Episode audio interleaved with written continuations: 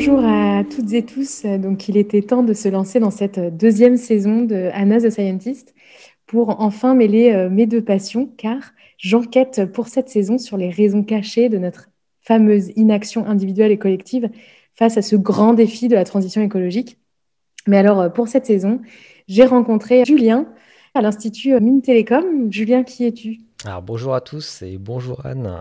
Alors moi je suis ingénieur pédagogique donc euh, effectivement à IMT Atlantique et je m'intéresse aux problématiques qui sont liées un petit peu à la pédagogie et au numérique. C'est vraiment ça mon, cœur de métier. Et on s'est dit, bah voilà, on s'est dit euh, qu'on allait, on allait peut-être travailler ensemble et d'avoir ce, double regard, je dirais, à la fois pédagogique, euh, moi les, les, technos, la pédagogie, et toi sur l'aspect des défis cognitifs. Ça me permet de mêler un petit peu ces deux visions-là donc effectivement, on va traiter ici euh, d'une dizaine de défis parce que on veut répondre à, cette question de pourquoi est-ce qu'on est toujours euh, comme des moutons à la course à la consommation, au luxe, au pouvoir, au statut social et à l'argent, alors que dans les dernières années, on a atteint mondialement, euh, donc même le 1er août, le fameux jour du dépassement. Donc c'est ce jour où l'humanité a consommé plus de deux fois les ressources que la Terre peut fournir en une année.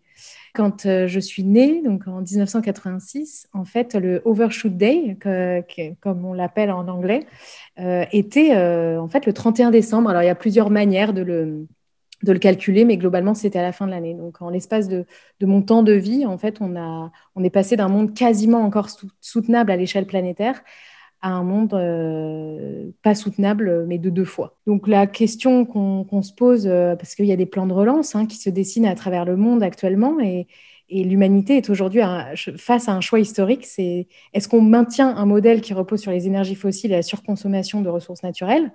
La surexploitation, la suralimentation, la surchauffe, la surproduction, le surendettement et tout ce qu'il y a de moins sûr ou investir euh, les milliers de milliards d'euros pour la relance dans un modèle durable, mais qui du coup serait peut-être différent.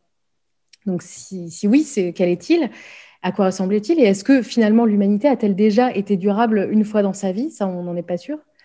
Euh, voilà, donc euh, ce qu'on, au-delà de, du, côté classique et un petit peu moralisateur qu'on retrouve actuellement et depuis plusieurs années dans, la façon dont on transmet les valeurs du développement durable et de la transition écologique, qui sont sur arrêter de manger de la viande, euh, euh, arrêter de, de, prendre l'avion, ce qui est souvent sur euh, quelque chose de négatif. Nous, ce qu'on voudrait faire avec Julien pour cette saison, c'est déjà vous surprendre, vous faire découvrir des lectures qu'on a pu avoir et des expériences scientifiques que j'ai pu découvrir qui sont méconnues du grand public.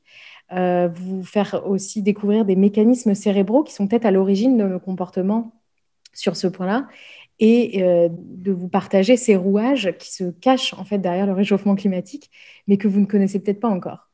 Donc, si vous n'avez pas encore entendu parler de zététique, de solastalgie, de l'effet Pelsman, du striatum ou du circuit de la dopamine, si vous n'avez pas encore entendu parler des neurones miroirs, des biais cognitifs, de la plasticité cérébrale ou encore du fameux gène égoïste, euh, bah, cette deuxième saison est faite pour vous.